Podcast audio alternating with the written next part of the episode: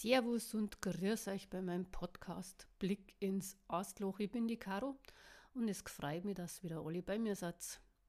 Heute haben wir mal ein bisschen weiterlesen in meinem Inselwetter. Kapitel 4 steht o. Naja, mittendrin ähm, ist einiges passiert auf unserer Insel und so manch Geheimnis ist ein wenig düster geworden und so manche Intrige kommt jetzt von hinten. Na, ich bin jetzt mal gespannt, wie das ausschaut, wie es uns da weitergeht.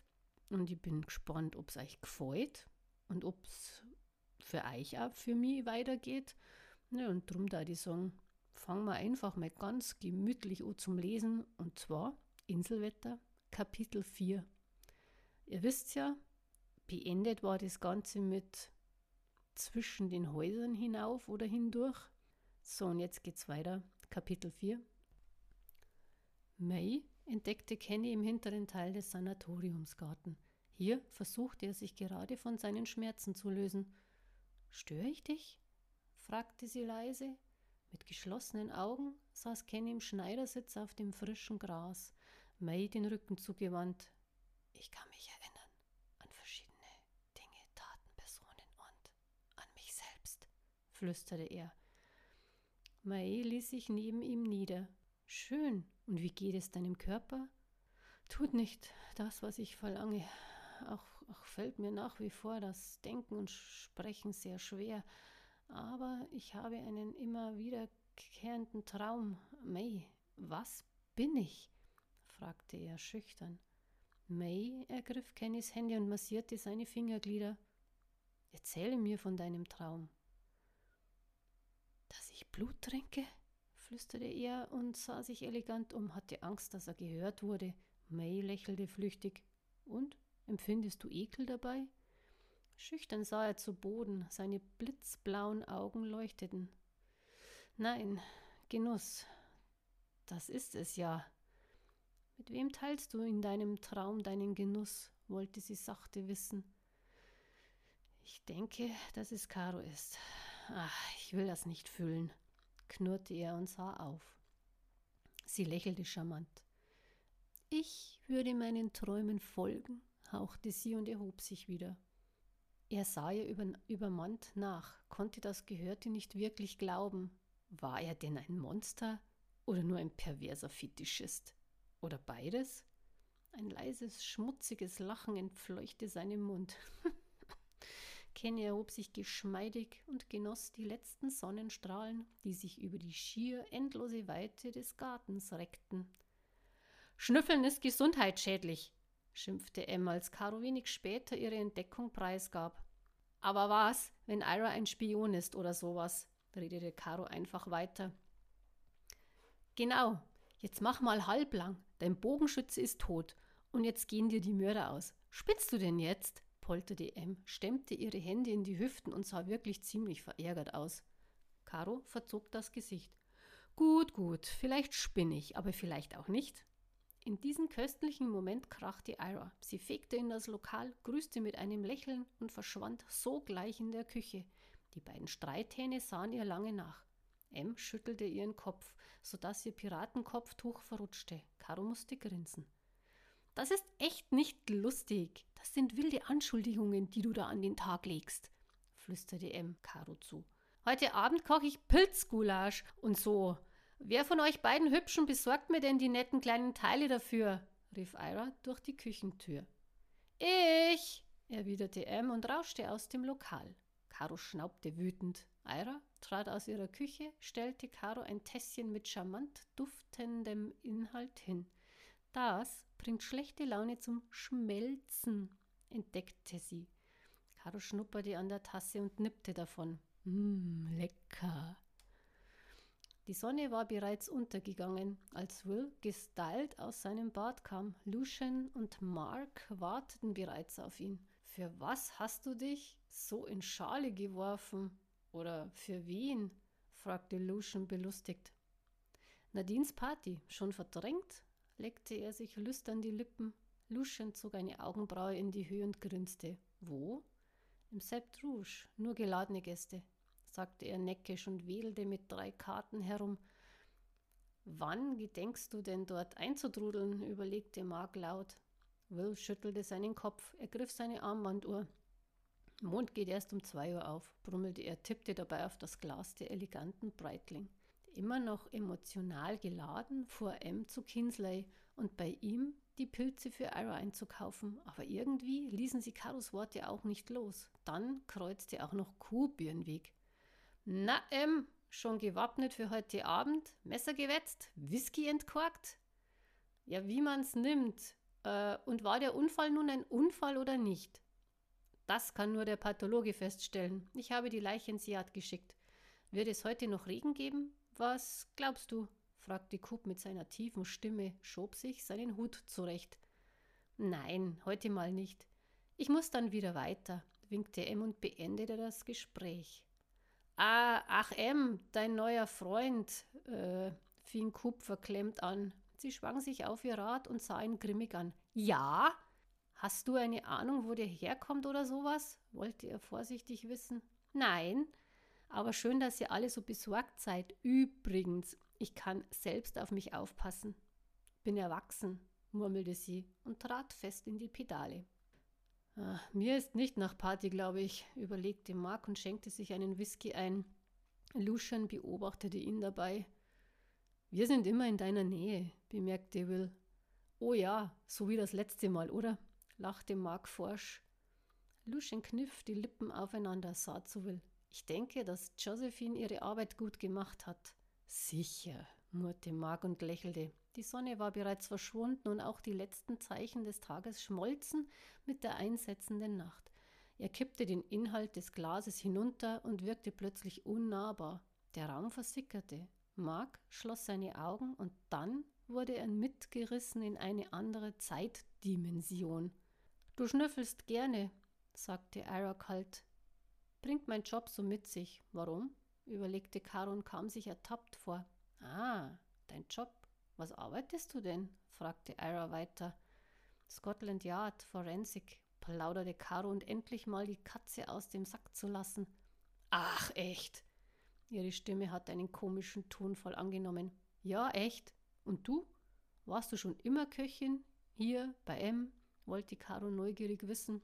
Nein, das war eher ein Zufall. Ich bin mal als Touristin hierher gekommen und habe mich gleich in das Dorf verliebt. Und M fiel mir vom Himmel. Ihr Koch, der hatte nämlich gerade gekündigt, sprudelte Ira lächelnd, aber dieses Lächeln gefiel Caro nicht.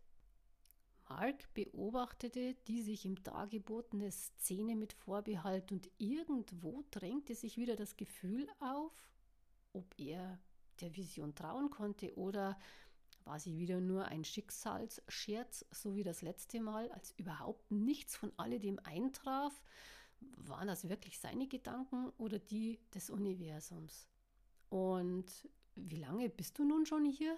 drängte Caro weiter.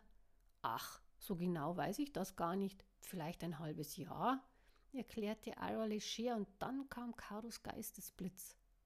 Sechs Monate. Wow, Caro wurde grün um die Nase. Nicht der Bogenschütze war die Gefahr, sondern Ira. Man hatte sie eingeschleust. Wie clever. Gut, nicht? meinte Iras spöttisch und kicherte. Wie kommst du denn mit dem Inselwetter zurecht? Ich würde Depressionen bekommen. Und der ständige Wind, plapperte Caro unbehaglich weiter. Na, nicht so schlimm, aber du und Kenny, da ist oder war doch mehr, hm? spionierte Ira. Das Thema war eröffnet. Ja, nicht, dass ich wüsste. Warum? Wegen M, oder? log Caro ungeschickt und schob die Tasse über die Theke. Marks Vision bekam Objektivität. Er fand sich plötzlich neben Caro stehend wieder, konnte Ira erkennen und das schemenhafte Papp durch milchige Schleier wahrnehmen. Bitterer Geruch stieg in seine feine Nase und er beugte sich vor, um in Caros leckere, süße Schokolade mit Schuss zu schnuppern, verzog das Gesicht und sah wieder zu den beiden. Er passt nicht zu M, Stadtmensch, Inselgewächs. Ich habe da so ein Gefühl, dass er etwas verbirgt und das mit seiner Amnesie kann ich ihm auch nicht so ganz abkaufen. Man weiß ja, mit wem man es zu tun hat, wenn die aus dem Sanatorium kommen. Tausend Probleme schleppen die mit sich herum. Irgendwas an dem Gespräch gefiel Caro ganz und gar nicht mehr. Vielleicht trügt er der Schein, Oder vergönnst du M ein wenig Verliebtsein nicht? wollte sie wissen. Verliebt sein? Er benutzt sie nur. Hast du dir ihn eventuell schon einmal genauer angesehen? brummte Ira mürrisch. Er ist in Ordnung, versuchte Caro die Situation zu entschärfen. Leichter Schwindel legte sich auf ihre Gedanken. Was war plötzlich los? Mark trat hinter sie, wollte sie berühren, doch seine Finger glitten durch sie hindurch. Geht's dir nicht gut, Caro? Wisperte Ira zynisch grinsend und schob die Tasse weiter weg. Irgendwie ist mir ganz elend, murmelte sie und hielt sich ihren Kopf. Der Boden unter ihren Füßen zerfiel in tausend Teile, und dann drang noch eine weitere Stimme an ihr Ohr. Das hat aber ziemlich lange gedauert, hörte sie jemanden sagen, und dann kam die Dunkelheit. Dann war der Spuk genauso schnell wie er gekommen war vorbei. Ein wenig orientierungslos sah Mark sich um, atmete einmal tief durch. Will und Lucian standen an der Tür zum Flur, redeten über belanglose Dinge. Mark stellte das leere Glas auf den Tisch und lenkte seine Schritte zu den beiden. Ich muss weg, raunte er, doch Lucian hielt ihn zurück. Wo willst du so spät noch hin? Mark legte seine Stirn in Falten. Was geht dich das an? grollte er. Du wirst heute Nacht schön in unserer Nähe bleiben, meinte Lucian bestimmt. Sicher, lachte Mark zynisch. Ich kann auf mich selbst aufpassen. Genau, um das geht es hier. Du hast dich nicht unter Kontrolle, was die letzten Male betrifft zumindest, erklärte Lucian ruhig. Lass mich los, verdammt! Was wird das hier? rief er wütend, knurrte drohend. Will wich einen Millimeter zurück, sah so seinem Freund Reiß dich zusammen, verdammt! Wenn du uns verrätst, wo du hin möchtest, dann gerne, forderte Lucian mit gedämpfter Stimme. Mark spürte die Hitze seiner Wut, wie sie langsam aufstieg und versuchte, seinen Körper zu übernehmen. Seine Hände fingen an zu zittern und der Griff um sein Handgelenk wurde fester. Seine eisblauen Augen wirkten noch kälter als sonst schon. Wohin? setzte Lucian drohend nach. Auf die Insel, rumorte er und sah zu seinem Freund. Will schüttelte seinen Kopf. Das ist nicht dein Ernst, oder? Mein Voller, konterte Mark erbost. Lucian hatte ihn inzwischen losgelassen, war einen guten Schritt zurückgewichen. Du hattest eine Vision, erkannte Lucian besorgt. Mark nickte schweigend. Will verbarg schmunzelnd sein Gesicht, hob beide Hände abwehrend in die Höhe, kam dann blitzschnell auf Mark zugelaufen, schleuderte ihn an die gegenüberliegende Wand. Seine Augen hatten sich giftig verfärbt seine Hände waren zu gefährlichen Klauen mit langen, messerscharfen Krallen mutiert. Nun, kontrollier dich! bellte Will Zähne fletschend, und auf jede Aktion folgte eine Reaktion. Mark hatte sich genauso unter Kontrolle wie ein Raubtier, das Blut gewittert hatte, nämlich gar nicht.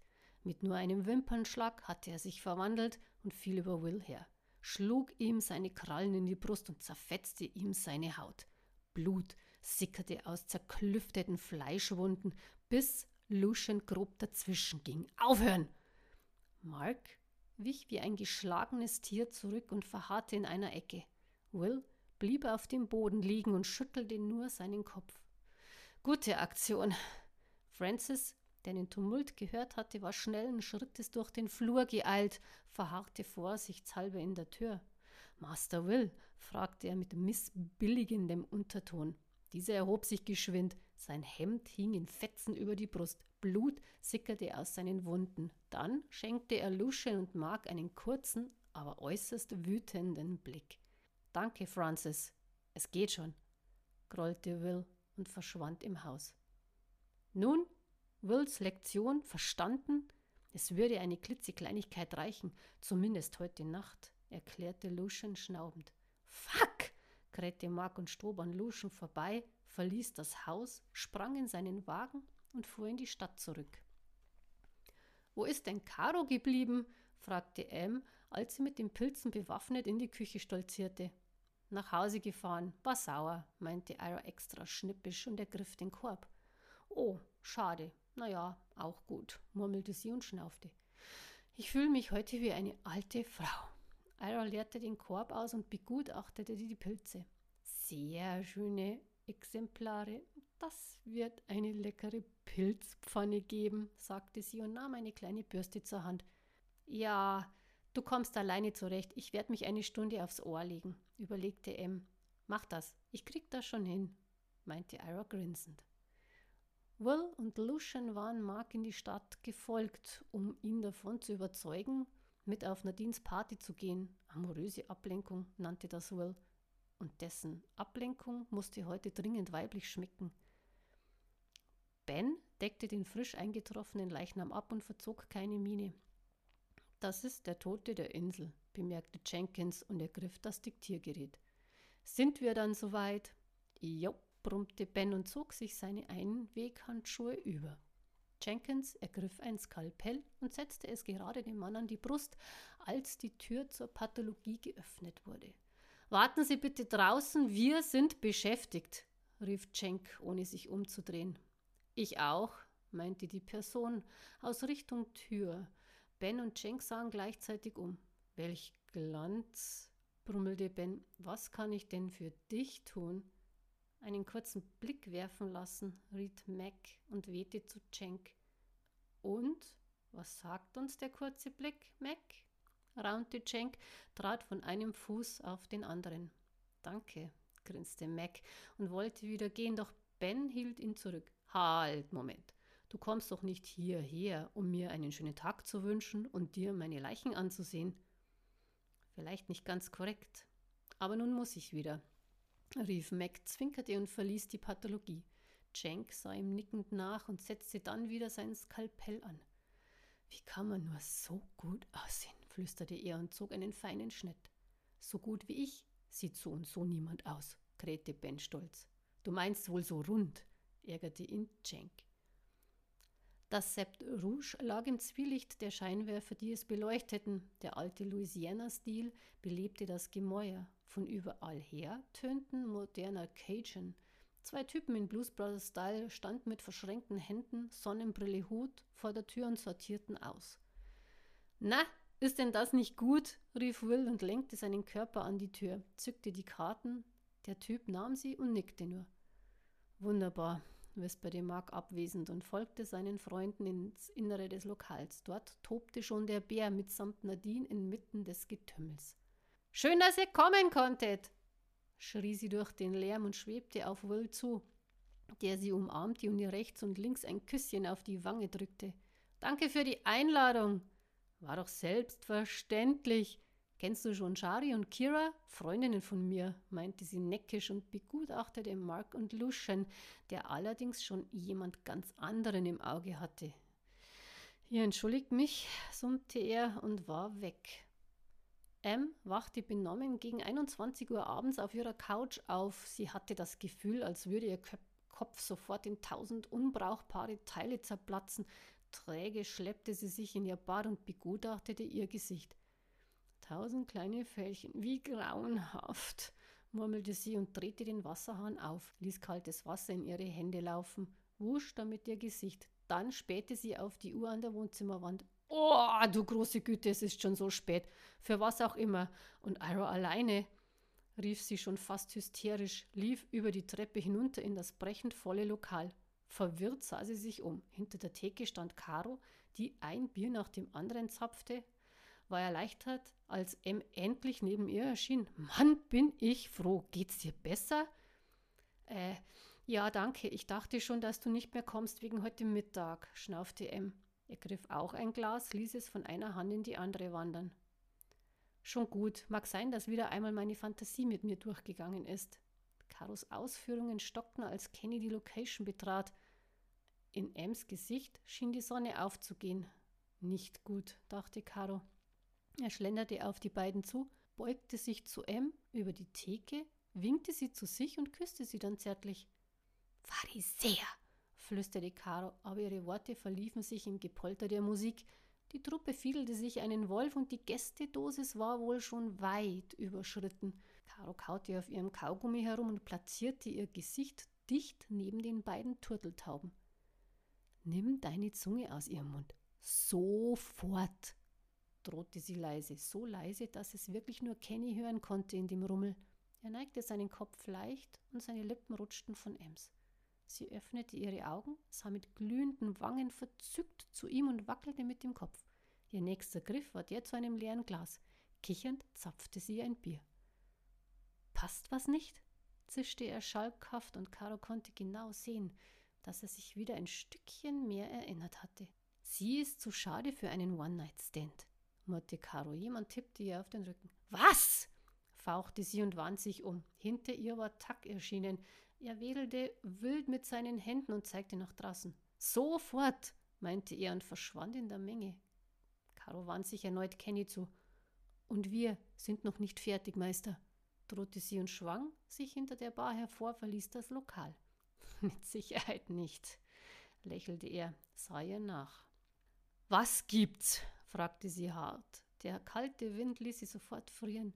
Ich hab was für dich, meinte er unruhig. Ja, was?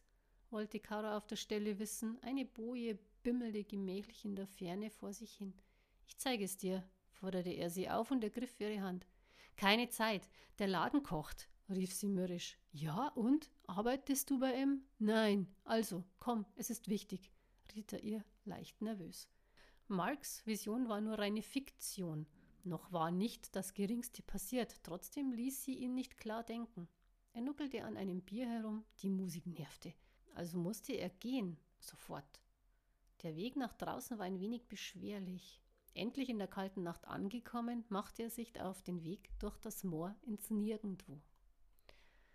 Zacker schleifte Caro durch die eben selbe Nacht. Endlich angekommen, drückte er die Tür zu seinem Laden auf und schob Caro hinein. Sie verharrte in der Dunkelheit. Ich kann nichts sehen, malte sie. Ja, das wird gut sein. Er schlich durch seinen Laden und ließ sie stehen, ging ins Hinterzimmer. Dort knipste er ein Lichtlein an. Sie folgte dem Lichtschein und blieb am Tresen stehen. Nun, forderte sie ihn auf. Tucker kam mit einer Schachtel zurück. Das ist heute mit der Post gekommen. Und ich denke, der Inhalt gehört dir. Seine Stimme klang weit weg, als er ihr das Teil zuschob. Caro rümpfte die Nase, tüdelte die Schnur, die darum herumgewickelt war, herunter, klappte die Schachtel auf. Eine Schatulle erschien. Er sah sie neugierig an.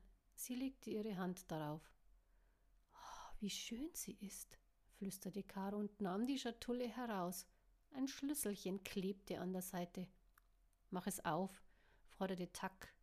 Caro schloss das Kleinod auf und hob den Deckel an, schnaufte laut. Tackers Augen wanderten über den Inhalt. Wow, fuhr es ihm. Karos Hände zitterten, vor ihr lag eine Waffe, sanft eingebettet. Ehrfurchtvolles Schweigen folgte, während sie tausend Ahnungen überfielen. Mit klammen Fingern ergriff sie das Utensil. Er schob ihr eine Schaumstoffunterlage hin, doch Caro drehte die Waffe.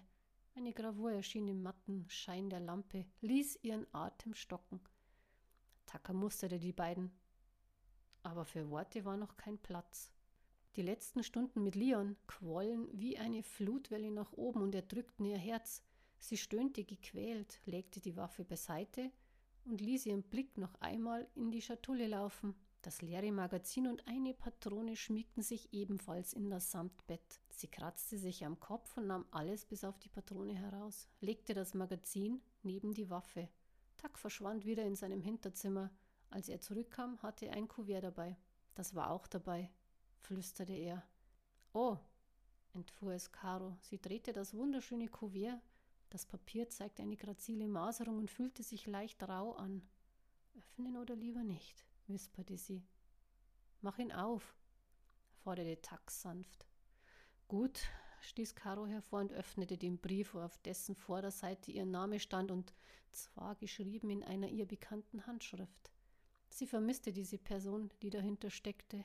Mit zitternden Fingern nahm sie das Papier heraus und faltete es auf. Eine leichte, schwungvolle Schrift zog sich über das Blatt Papier. Ich wusste, dass es so kommen würde, sei nicht traurig. Vielleicht holen sie mich irgendwann wieder zurück. Ich sehne mich schon jetzt nach dir, deinem Duft, deinem Blut, in dessen Genuss ich leider nicht kommen durfte. Kleiner Scherz am Rande. Ich habe dir meine Waffe geschickt und eine Patrone gefüllt mit violettem Silbernitrat. Du wirst nur eine Kugel brauchen. Lian. Caro ließ das Papier ächzend sinken und sah zu Tucker, dessen Gesichtsausdruck irgendwie befriedigt aussah. Wie um Himmels willen, ich meine, muss ich das verstehen? Tucker lächelte milde. Verstehen vielleicht nicht, aber Vertrauen? Und was bitte hast du damit zu tun? Ich meine, wieso habe ich das Gefühl, dass das kein Zufall ist? stöhnte sie gefallen. Eine Patrone, ein Schuss, wie prosaisch, ergänzte Tack und packte vorsichtshalber die Waffe wieder in die Schatulle zurück. Ich kann nichts damit anfangen. Echt, das ist mir zu viel, sprudelte sie unbeholfen. Tack war um seinen Tresen herumgegangen und ging vor Caro in die Hocke, legte seine Hände auf ihre Oberschenkel. Seine honig-karamellgelben Augen strahlten im Zwielicht der kleinen Lampe hell und freundlich. Mach dir nicht so viele Gedanken. Wir sind alle bei dir. Und das mit M regeln wir auch, flüsterte er sachte. Caro legte das wunderschöne Papier auf den Tresen und konnte ihm nicht widerstehen. Ihre Finger wuschelten durch seine kurzen Haare, die wie Igelstacheln von seinem Kopf abstanden. Wer bist du? fragte sie flüsternd, sein Blick wich ihrem gekonnt aus. Lass uns gehen, sonst kommen sie noch auf blöde Ideen, lenkte er sie ab, doch Caro ließ sich nicht irritieren. Ja, und? schnurrte sie und drückte ihn von sich weg. Er schmunzelte. Grübchen erschienen auf seinen Wangen. Langsam erhob er sich und beugte sich zu ihr hinunter. Seine Nase berührte ihre. Caro kaute wild auf ihrem Kaugummi herum. Gut, meinte sie robust und schlängelte sich unter ihm hervor, ging an die Tür. Ihr Herz raste und sie schien rot zu werden. Mit einer unwirklichen Bewegung zog sie die Ladentür auf und der kalte Wind tat ihr verdammt gut. Bei M steppte der Bär und sie federte ein wenig überfordert hinter der Bar hin und her. Dann endlich betrat Caro wieder die Szene. Wo warst du? Du bist meine letzte Hoffnung heute. Ja, ja, ja, die Hoffnung stirbt zuletzt, überlegte Caro und äh, schenkte sich einen Drink ein. Äh, wo, wo, hast du Kenny gelassen? Äh, der sitzt bei Luke. Äh, warum? Äh, und überhaupt, was war das vorhin? Könntest du bitte mir zuliebe mit offenen Karten spielen? rief M ein wenig beleidigt. Ich habe ein ganz schlechtes Blatt, um es offen zu spielen, wand sich Caro und trank einen Schluck aus dem Glas, ließ ihren Blick durch den Raum laufen und entdeckte Kenny, wie er sich gerade mit Cooper unterhielt. Die rustikale Uhr an der Wand zeigte nicht mal 23 Uhr und der Laden kochte. Es wurde gesungen und getrunken und niemand fiel auf, dass Ira verschwunden war. Tucker hatte sich an die Theke gesetzt. M ließ sich neben ihm auf einen Barhocker fallen, legte ihr Tablett auf ihre Knie und trommelte den Takt zur Musik darauf mit. So voll könnte es gerne jeden Tag sein, schmachtete sie und zwinkerte Kenny zu, der ein Küsschen schenkte. Ist das was Festeres? wollte Tuck laut wissen und sein Blick klebte an Kenny. Oh ja, hauchte sie glücklich und wackelte mit ihrem Kopf. Das Seemannskopftuch verrutschte. Sie musste lachen. Es war ein fröhliches, sonniges Lachen. Caro tippte Tucker von hinten auf die Schulter. Er sah um. Sie reichte ihm ein Guinness. Er nahm es entgegen und nickte dankend. Trinkst du mit mir einen Whisky, Seemann? rief sie in das Getümmel. Gerne, rief er zurück und erhob sich, kam zu Caro hinter die Bar. Lucian hatte sich elegant durch die hormongesteuerte Masse bewegt und war vor seiner Zielperson angekommen. Schön, dich hier zu treffen, flötete er und legte ein charmantes Lächeln auf. Hi, raunte die Frau, die an der Wand lehnte und sich gerade prickelnd unterhalten hatte. Ihre klaren blauen Augen leuchteten wie ein tiefer, kristallklarer Bergsee. Auf der Jagd? wollte Lucian wissen. Sie lachte auf und drückte sich von der Wand weg. So könnte man das auch sehen. Und du? Ich hatte eine Einladung, meinte er und zauberte sein charmantestes Grinsen in sein Gesicht. Du bist nicht allein? meinte sie und kräuselte ihre Lippen. Er schüttelte seinen hübschen Kopf. Du ja auch nicht, hauchte er und kam näher. Lass uns doch den Raum wechseln. Gute Idee. Nadines Party ist sehr unbefriedigend, keckerte die Frau und schwebte geschickt und engelsgleich an Lucian vorbei durch die Menge. Das kommt ganz darauf an, wie man das Wort unbefriedigend auslegt. Überlegte er und folgte ihr, nicht ohne noch eine Flasche Prosecco im Vorbeigehen mitzunehmen. Sie betraten die Schillout Zone dieser Abschnitt war auch nicht voller oder leerer als der Rest des Lokals. Und dennoch fanden sie ein stilles Örtchen. Sie glitt auf eines der Riesenkissen und beobachtete ihn genau. Seine Endorphine spielten verrückt und polterten wild durch seinen Körper. Die Uhr tickte. Warum bist du noch hier? fragte er vorsichtig. Sie grinste schelmisch. Ach, warum nicht? Es hat mir hier ganz gut gefallen. Wie soll das funktionieren? Kenny ist wieder aufgewacht. Das Buch ist endlich aus unserem Leben verschwunden und alles hat sich gedreht. Das ist gegen jedes Gesetz der Zeit, flüsterte er und goss ihr Glas voll, das sie ihm demonstrativ hinhielt. Ich bin eben sehr neugierig und er ist auch sehr interessant. Euer Leben ist zumindest interessanter als das in meiner Zeit, kicherte sie. Kenny ist ein Monster. Hast du zufällig eine Ahnung? fing Lucian böse an, doch sie unterbrach ihn energisch. Egal, Lucian, lass es gut sein. Ich will das für mich tun, um eine für alle Mal mit mir ins Reine zu kommen. Lucian sah sie überfahren an. Du bist sein Fleisch und Blut. Was gibt es daran zu rütteln? lächelte er und spürte den Mond in sich wachsen. Es gibt einiges zu rütteln daran. Aber lass das mal meine Sorge sein, meinte sie und nippte an ihrem Getränk. Lina, flüsterte er sachte, und seine Augen wanderten langsam in ihr Gesicht. Lucian, lächelte sie wissend. Es war knapp Mitternacht und das Lokal immer noch voll. Die Musiker spielten schon zum x-ten Mal dasselbe Lied und M unterhielt sich mit Kenny, dessen Blick immer wieder zu Caro wanderte. Einige Erinnerungen waren wieder da. Sie waren über ihn hereingebrochen wie eine Flutwelle, radikal und heimtückisch. Was noch nicht wieder funktionierte, war sein Körper und seine Sprache, die sich nach wie vor wie das Gebrabbel eines Dreijährigen anhörte. Aber auch das war eine Frage der Zeit, und diese Zeit saß an der Theke und trank ein Günnes nach dem anderen. Tack, komm, lass uns nach dem Licht sehen, forderte Caro ihn unsanft auf. Er zuckte mit einer Augenbraue. Licht? Wo? Ich zeige es dir. Schnell kam Caro hinter der Bar hervorgesprintet und ergriff Tacks Hand.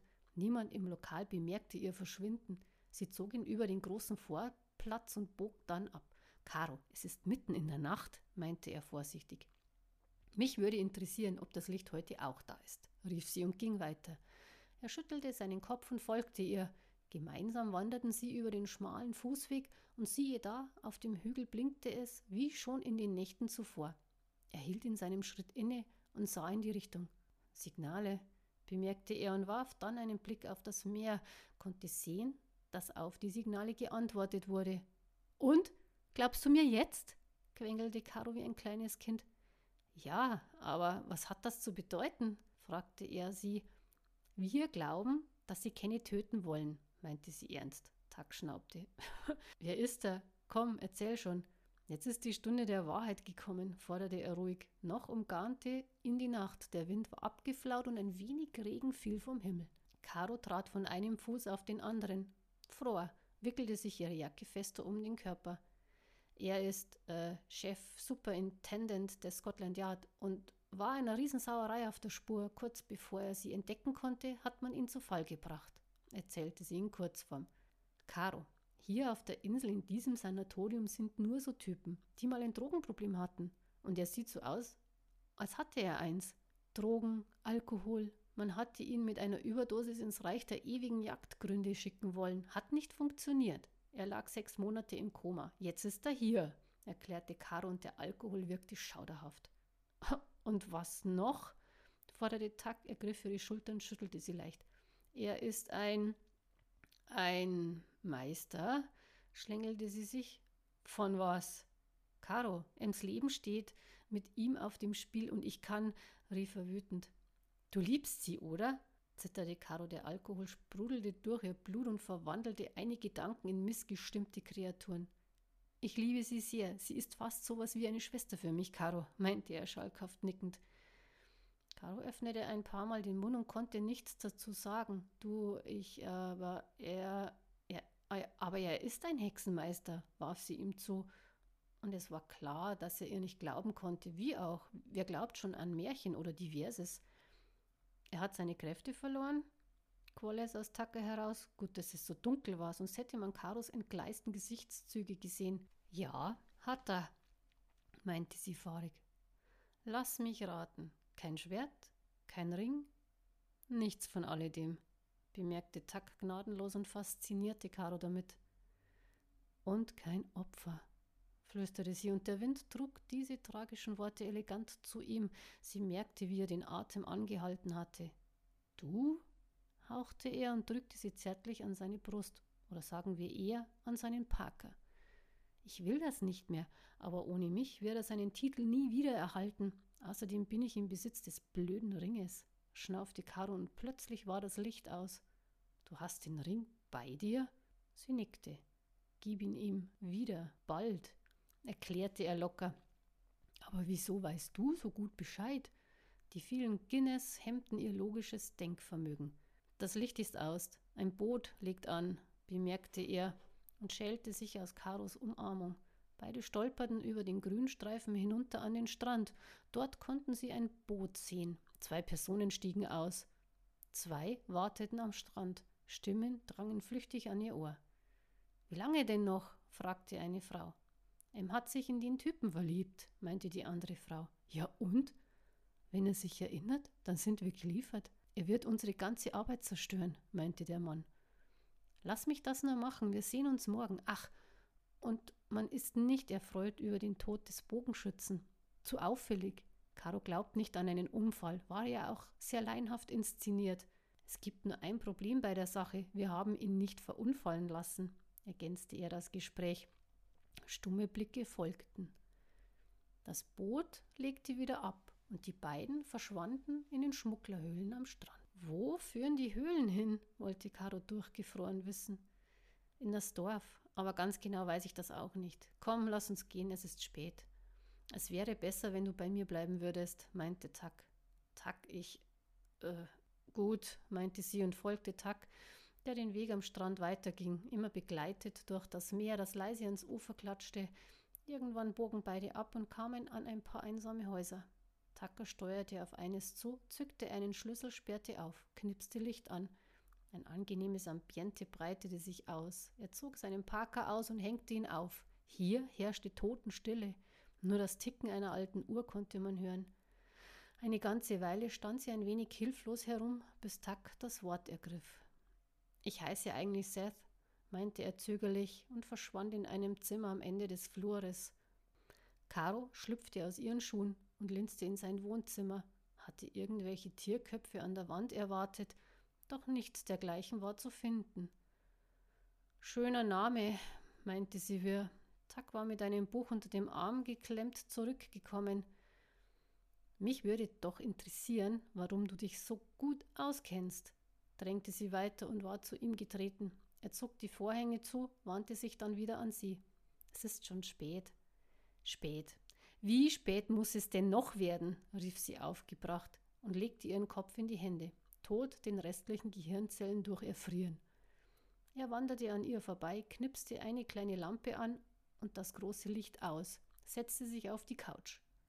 Caro, komm her, meinte er und hob seine Hände. Sie zögerte kurz, doch dann trat sie zu ihm. Er ergriff ihre Hände und zog sie an sich. Sie landete neben ihm auf der weichen Couch und seine Augen leuchteten freundlich vertraut. Ist es an der Zeit? kicherte Lina verführerisch, trank ihr Glas leer. Lucian neigte seinen Kopf. Für was? Nach draußen zu gehen, die Nacht ist jung, sprudelte sie und wollte sich erheben, doch seine Hand schnellte vor und zog sie zurück. Ich verstehe nicht ganz. Komm schon, lachte sie und verschwand in der, ne in der Menge. Luciens Gestalt erhob sich und folgte ihr durch die Masse nach draußen. Leichter Nebel war um das alte Gemäuer gezogen, einige Gäste saßen draußen vor dem Lokal, in dem bunt durcheinander gewürfelte Stühle und Sessel. Hier herrschte magische Ruhe. Lina war hinter einem der großen alten Blauglockenbäume verschwunden, schwebte wie ein Geist in die Nacht, verharrte kurz. Lucian erschien in einem unwirklichen Zwielicht, elegant und graziös, fuhr sich durch seine halblangen Haare und entdeckte den Mond wie er sich langsam über den Nachthimmel schob. Ich muss gehen, flüsterte er zaghaft, entlockte Lina ein glockenhelles Lachen. Ich komm mit. Nein, knurrte er blitzschnell, schüttelte sich. Nein, das geht nicht. Und wie das geht, kicherte sie und ihre Gestalt tänzelte um den Baum herum. Eine Hand legte sich in sein Gesicht und er hielt seinen Atem an. Der Mond, Lina, presste er hervor, griff ihre Hand und wand sich ab. Dann war sie verschwunden. Zurück blieb ein helles Lachen. Luschen stieß die Luft aus seinen Lungen, sah sich um. Die Nacht flammte auf und tauchte in den Vollmond. Seicht schüttelte er seinen Kopf. Will kam durch die Nacht gelaufen, geschmeidig und schnell. Mark ist verschwunden. Verflucht! fluchte Luschen und fauchte. Behende knöpfte er sein Hemd auf, das so und so nur leger zugeknöpft war, ließ es von seinen Schultern gleiten und öffnete den Verschluss seines Gürtels. Wann glaubst du, ist er denn verschwunden? fragte er, während er sich auszog. Will schüttelte seinen Kopf. Ich habe es nicht mitbekommen, sorry, flüsterte dieser.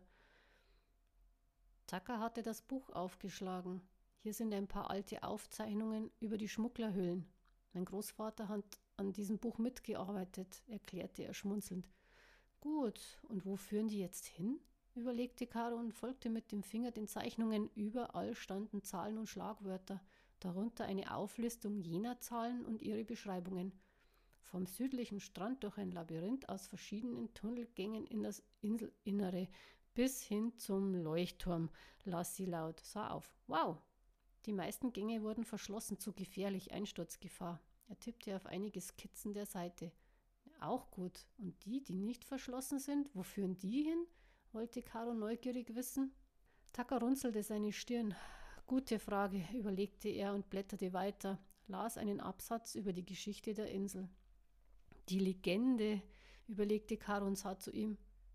Ist denn diese Frau nicht immer durch einen Tunnel unter ihrem Haus ans Meer geschlichen, um ihren Liebsten zu treffen? Tag musste schmunzeln. Das ist eine Legende, Caro. Und der Wahrheitsgehalt dieser Geschichten liegt bei um die drei Prozent. Du bist aber auch was von Fantasie los, murmelte sie und lehnte sich zurück. Aber mal angenommen, wenn dem nicht so ist. Mona erzählt die Geschichte, seit ich weiß, und ich denke, sie hat sie selbst geschrieben. Aber wenn es dir so wichtig ist, dann können wir sie ja morgen gerne besuchen und du kannst sie selber fragen, sagte er leise und klappte das Buch zu, legte es weg fummelte an einer seiner vielen Taschen seiner Hosen herum und zupfte ein Handy heraus. Caro staunte nicht schlecht. Ein relativ neues Modell kam zum Vorschein. Auch wenn sie auf einer Insel lebten, waren sie nicht von Überfahrgestern. Der Regen wurde stärker und peitschte an die Scheiben der Fenster. Man konnte das Meer rauschen, hören und der Wind heulte unheimlich. Ein wenig unheimlich ist das schon hier, bemerkte Caro und spionierte durch den Spalt des Vorhanges. Das hohe Gras neigte sich bei jedem Windstoß und man konnte von hier aus sogar das Meer sehen, wie es sich dunkel hob und senkte. Man gewöhnt sich daran, meinte er aus dem Hintergrund. Ein Krachen und Poltern ließ sie erschaudern. Karo wich vom Fenster zurück, sah um. Und das? Ist das auch normal? Fragte sie leise. Nein, meinte er knapp und schüttelte den Kopf. Dabei hatte sich seine Miene nicht verändert. Kurz darauf war er im Hausflur verschwunden und in seine Schuhe geschlüpft. Du bleibst, wo du bist, rief er.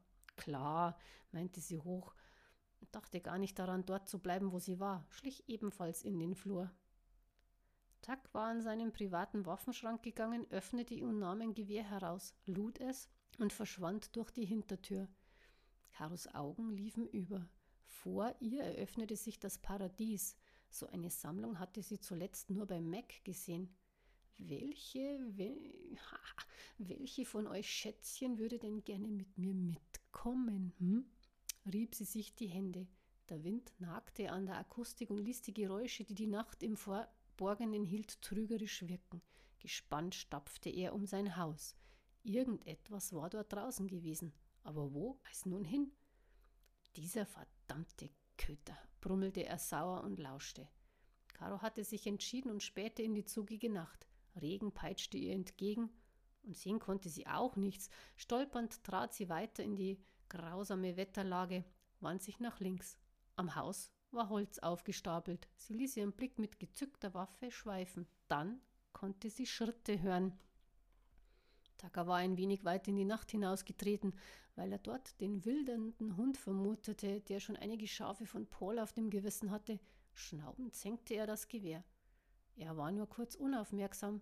Diese wenigen Sekunden brachten ihn zu Fall. Das Gewehr schleuderte zur Seite und landete im tiefen Gras. Etwas traf ihn, wie ein Hammerschlag. Benommen blieb er liegen. Sein Geist versuchte sich auszuklinken und ihn in eine tiefe Bewusstlosigkeit zu treiben.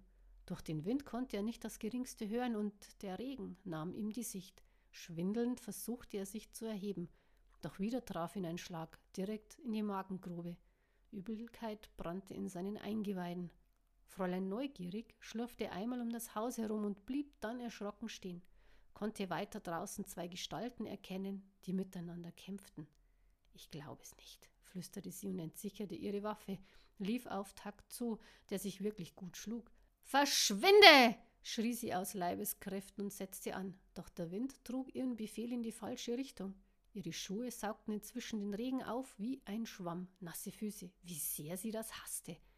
Die Person ließ von Tucker ab und sah um, ein dröhnendes Lachen voll knatternd an ihr Ohr, drehte sich wirbelnd herum und schlug Tucker grazios nieder, wand sich dann erneut Caro zu, sprang geschmeidig lautlos auf sie zu und Caro drückte ab.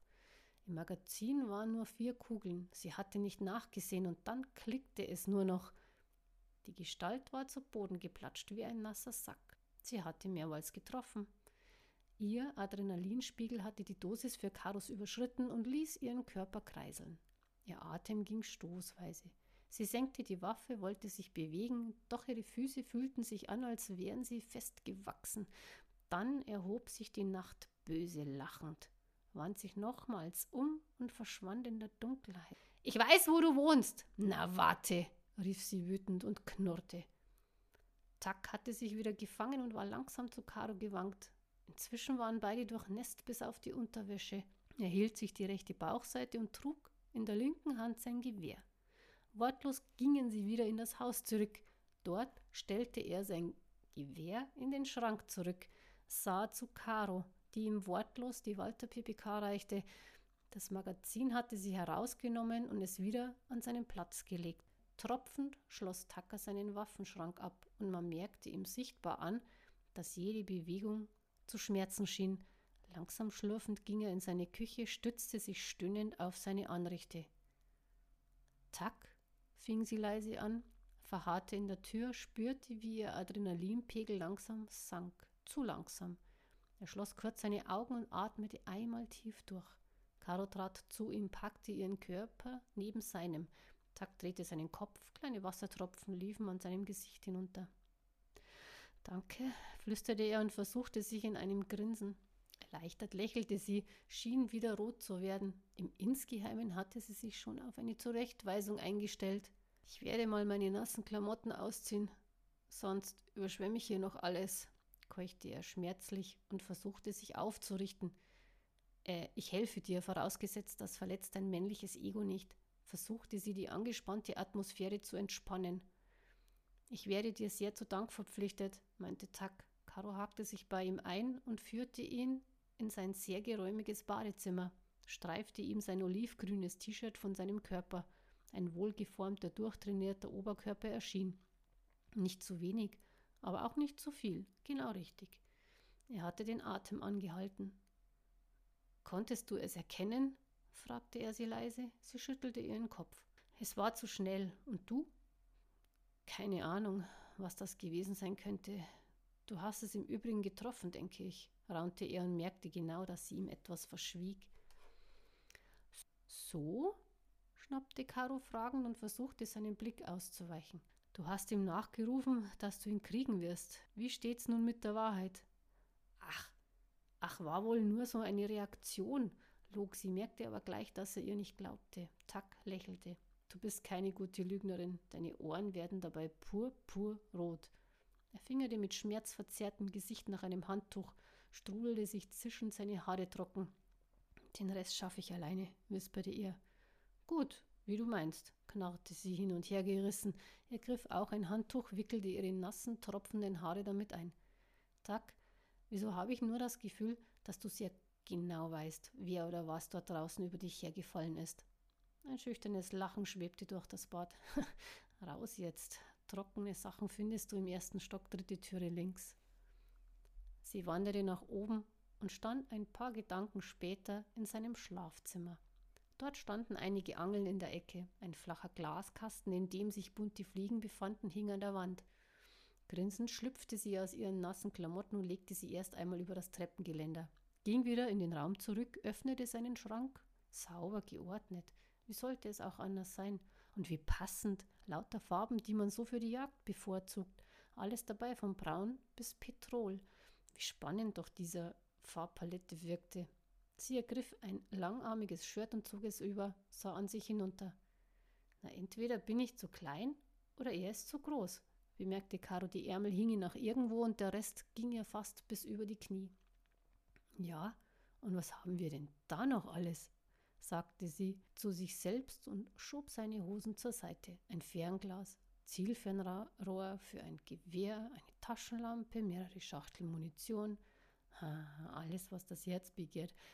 Na, vielleicht nicht alles, meinte Tack und blieb in einiger Entfernung stehen. Caro sah ertappt um. Äh, ich habe nur durch Zufall, stotterte sie herum. Äh, und wie geht's? Tack atmete tief durch. Ein blutender Riss zierte seine Oberlippe. Ich denke, es geht. Und dir? Ich bin durcheinander irgendwie, stöhnte sie und schloss seinen Schrank, kam auf ihn zu. Nirgendwo hat man seine Ruhe. Die Uhr an der Wand schob ihre Zeiger immer weiter in den Morgen hinein. Wir sollten schlafen, es ist spät geworden, bemerkte Tack und sah ihr nach. Wo willst du hin? Ach, murrte sie und schlenkerte mit den zu langen Ärmeln ihres oder besser gesagt seines Shirtes. Kam zurück, wackelte mit ihrem Kopf. Seine honigkaramellgelben Augen glänzten wieder so unnatürlich wie am ersten Tag ihrer Begegnung in seinem Laden. Tack wanderte in sein Schlafzimmer, schlug langsam seine Decke zurück, wieder durchbohrte ihn stechender Schmerz. Mit einem seichten Grummeln ließ er sich nieder. Hm, du kannst es dir aussuchen. Ich habe zwei Gästezimmer. Zwei gleich, wiederholte sie belustigt. Genau. Ich beherberge ab und zu einige Jagdgäste, stöhnte er und versuchte sich hinzulegen. Äh, geht's oder? Verharrte unschlüssig im Raum, war viel zu aufgebracht, um eigentlich zu schlafen. Das Adrenalin hatte sich zu einer glibberigen Masse verformt, die just in diesem Augenblick zäh über ihren Körper hinwegflutete. Was, wenn es wiederkommt? Ich werde sicher kein Auge zumachen können, zischte Tack. Ja dann, gute Nacht, rief sie ihm noch zu und verschwand im Flur. Er konnte die Tür gegenüber ins Schloss fallen hören und knipste das Licht aus. Der Wind heulte nach wie vor laut um das Haus und der Regen trommelte stetig auf das Dach. Caro hatte sich unter die Decke gekuschelt und lauschte dem Wetter. War darüber eingeschlafen. Ein wilder, konfuser Traum riss sie mit sich, und so sehr sie versuchte aufzuwachen, umso weniger gelang es ihr. Starke Klauen zogen sie immer tiefer. Unbändige Hitze strömte durch sie hindurch. Kochende Schmerzen bohrten sich durch ihren kämpfenden Körper und ihr Blut zirkulierte pochend in ihren Schläfen. Gestalten, die sich nicht zu erkennen gaben, reihten sich in die Traumgeschichte, gekoppelt mit unendlicher Angst, umschloss ihr Denken. Gewalt prasselte auf sie herunter wie dichter Regen. Sie schrie, laut, bis ihre Kehle heiser war und eine Stimme in ihr Bewusstsein drang. Wach auf, wach auf, wach auf, sagte sie immer wieder, und endlich durfte sie erwachen. Schweiß brannte lodernd auf ihrer Haut. Ein Gesicht hatte sich über sie gebeugt. Was? hauchte sie gefangen. Schon gut, du hast nur geträumt, flüsterte Tucker, hatte sich neben sie gesetzt. Caro legte ihre Hände auf die Augen und konnte den Schweiß fühlen, der in Perlen von ihrem Körper lief. Sein Blick suchte ihren, peinlich sah sie weg. Was musste er von ihr denken? Caro rutschte unter der Decke hervor. Ihr Shirt war nass geschwitzt, leichte Übelkeit breitete sich aus. Es tut mir echt leid, der ganzen Umstände wegen, meinetwegen, meine ich, meine ich, äh, flüsterte sie gefallen. Taka verschwand aus dem Zimmer. Sie sah ihm ausatmend nach. Peinlich. Doch dann stand er plötzlich wieder in der Tür, nickte ihr nur wortlos zu. Sie kapierte nicht gleich. Doch dann hob er eine Hand, wackelte mit den Fingern. Sie erhob sich und trat zu ihm. Er nahm sie bei der Hand wie ein kleines Kind, verfrachtete sie in sein Zimmer. Noch immer wortlos zog er ein T-Shirt aus seinem Schrank und hielt es ihr hin, nickte wieder nur. Caro hatte jegliches Gefühl verloren. Tiefe Leere waberte in ihrem Kopf. Mechanisch zog sie sich aus, hatte ihm dabei den Rücken zugekehrt. Er konnte die lange, breite Narbe sehen, die sich über den Schultern bis ans Schlüsselbein zog. Wieder angezogen, steckte sie ihren unruhigen Körper unter seine Bettdecke. Tack knipste das Licht aus und lag bald neben ihr. Sie drehte sich zu ihm. konnte in der Dunkelheit seine Silhouette kaum erkennen.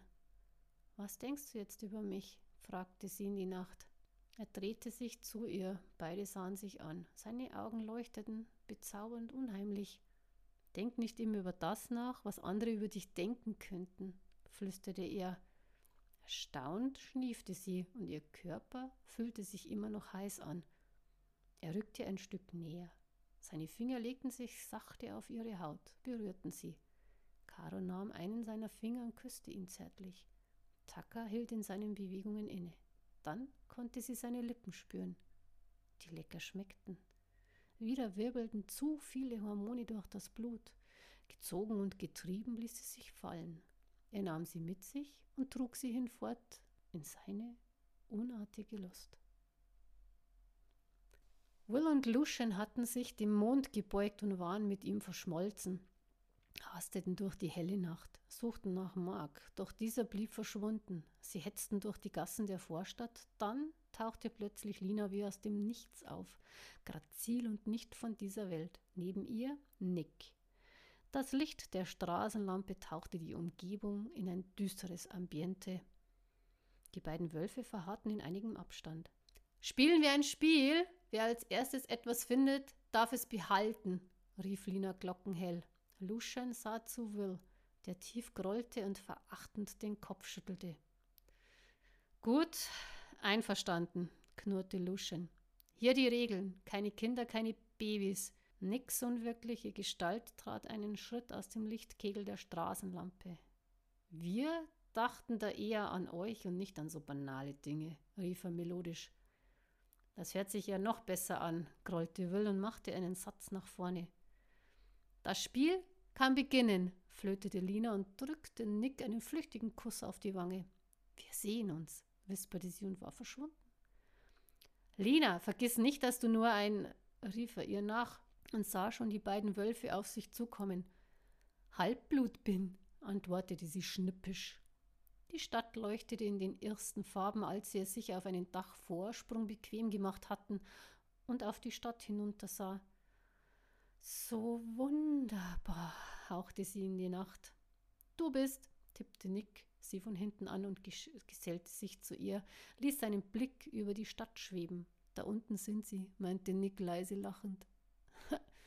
Nicht ganz richtig, polterte eine Stimme, beide sahen überrascht um.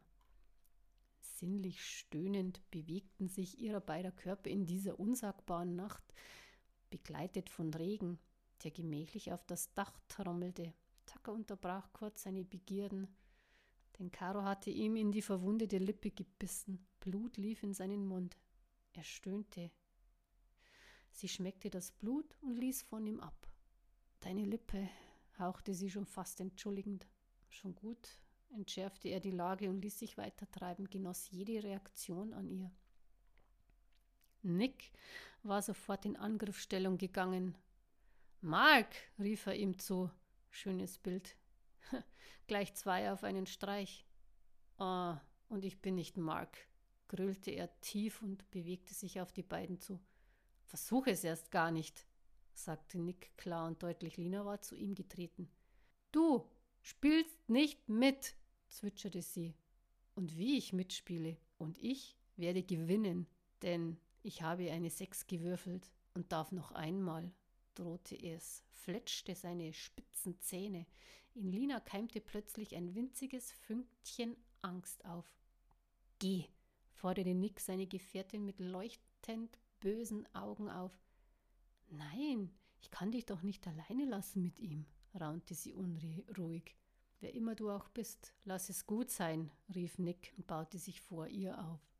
Doch das S schüttelte seinen Kopf und fing an, auf die beiden zuzulaufen, setzte zu einem Sprung an. Nick wirbelte herum, doch Lina war einfach einen Wimpernschlag zu langsam. Der Wolf riss sie mit sich und beide kullerten über den Dachvorsprung. Ja, dann war das jetzt Kapitel 4. Ich gehe da mal wieder raus beim Dachvorsprung. Ich wünsche euch ähm, viel Spaß beim Hören. Und ich würde sagen, wir hören uns zu Kapitel 5 meines Inselwetters Die Caro ist raus, wünscht euch ein schönes Tage und genießt euch Leben. Pfiat euch, Servus.